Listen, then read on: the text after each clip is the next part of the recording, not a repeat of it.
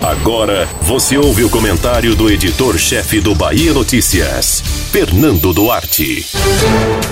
Coincidência ou não, dois atores políticos da Bahia que tendem a ser protagonistas no processo eleitoral de 2022 ganharam holofotes ao mesmo tempo, comentando a cena política federal. Primeiro, o presidente nacional do Democratas, Assemi Neto, que fez as pazes com o ex-ministro Luiz Henrique Mandetta e usou as redes sociais para tentar se afastar do bolsonarismo. Depois, o senador Jacques Wagner foi responsável por responder de maneira mais dura às investidas do presidenciável Ciro Gomes contra o PT. São esforços para manter visibilidade, mesmo que o objetivo explícito não seja a eleição do próximo ano. O papo entre a Semineto e Mandetta foi em tom bem amistoso e serviu como um espaço para criticar a forma desastrosa como o governo federal tem lidado com a crise do coronavírus.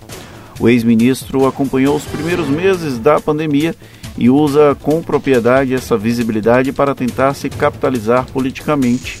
A conversa transmitida ao vivo nas redes sociais de ambos foi bem diferente da acidez contida nas críticas feitas por Mandetta de que o DEM teria virado uma Maria Mole depois que a Semineto não descartou apoiar Bolsonaro em 2022. Foi uma virada de página rápida, porém ambos têm interesses na paz. O ex-ministro quer manter o capital político para chegar em 2022. O DEM garantiu apoio logístico para o intento. A Semineto um passo para trás a fim de evitar que o desgaste do presidente Jair Bolsonaro respingue nele e essa proximidade com Mandetta ajuda. Mesmo que os aliados flertem com o bolsonarismo, o ex-prefeito de Salvador busca se afastar dele e é uma boa estratégia para quem deseja ser candidato ao governo em um estado com ampla rejeição ao presidente. Voltando a Wagner, a reação dele a Ciro Gomes é resultado da afirmação do pedetista de que o foco é tirar o PT do segundo turno contra Bolsonaro. O ex-presidenciável precisa se alocar numa posição de centro-esquerda para tentar se viabilizar em 2022 e usa o isolamento da candidatura petista como um trunfo.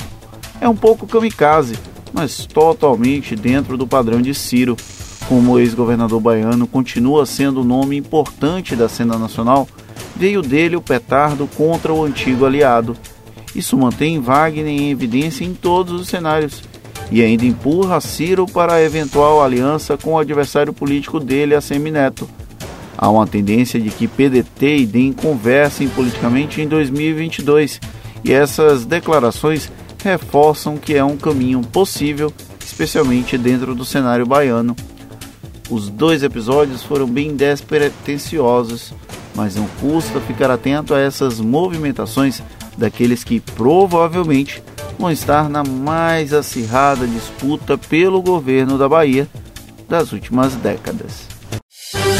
Você ouviu o comentário do editor-chefe do Bahia Notícias, Fernando Duarte.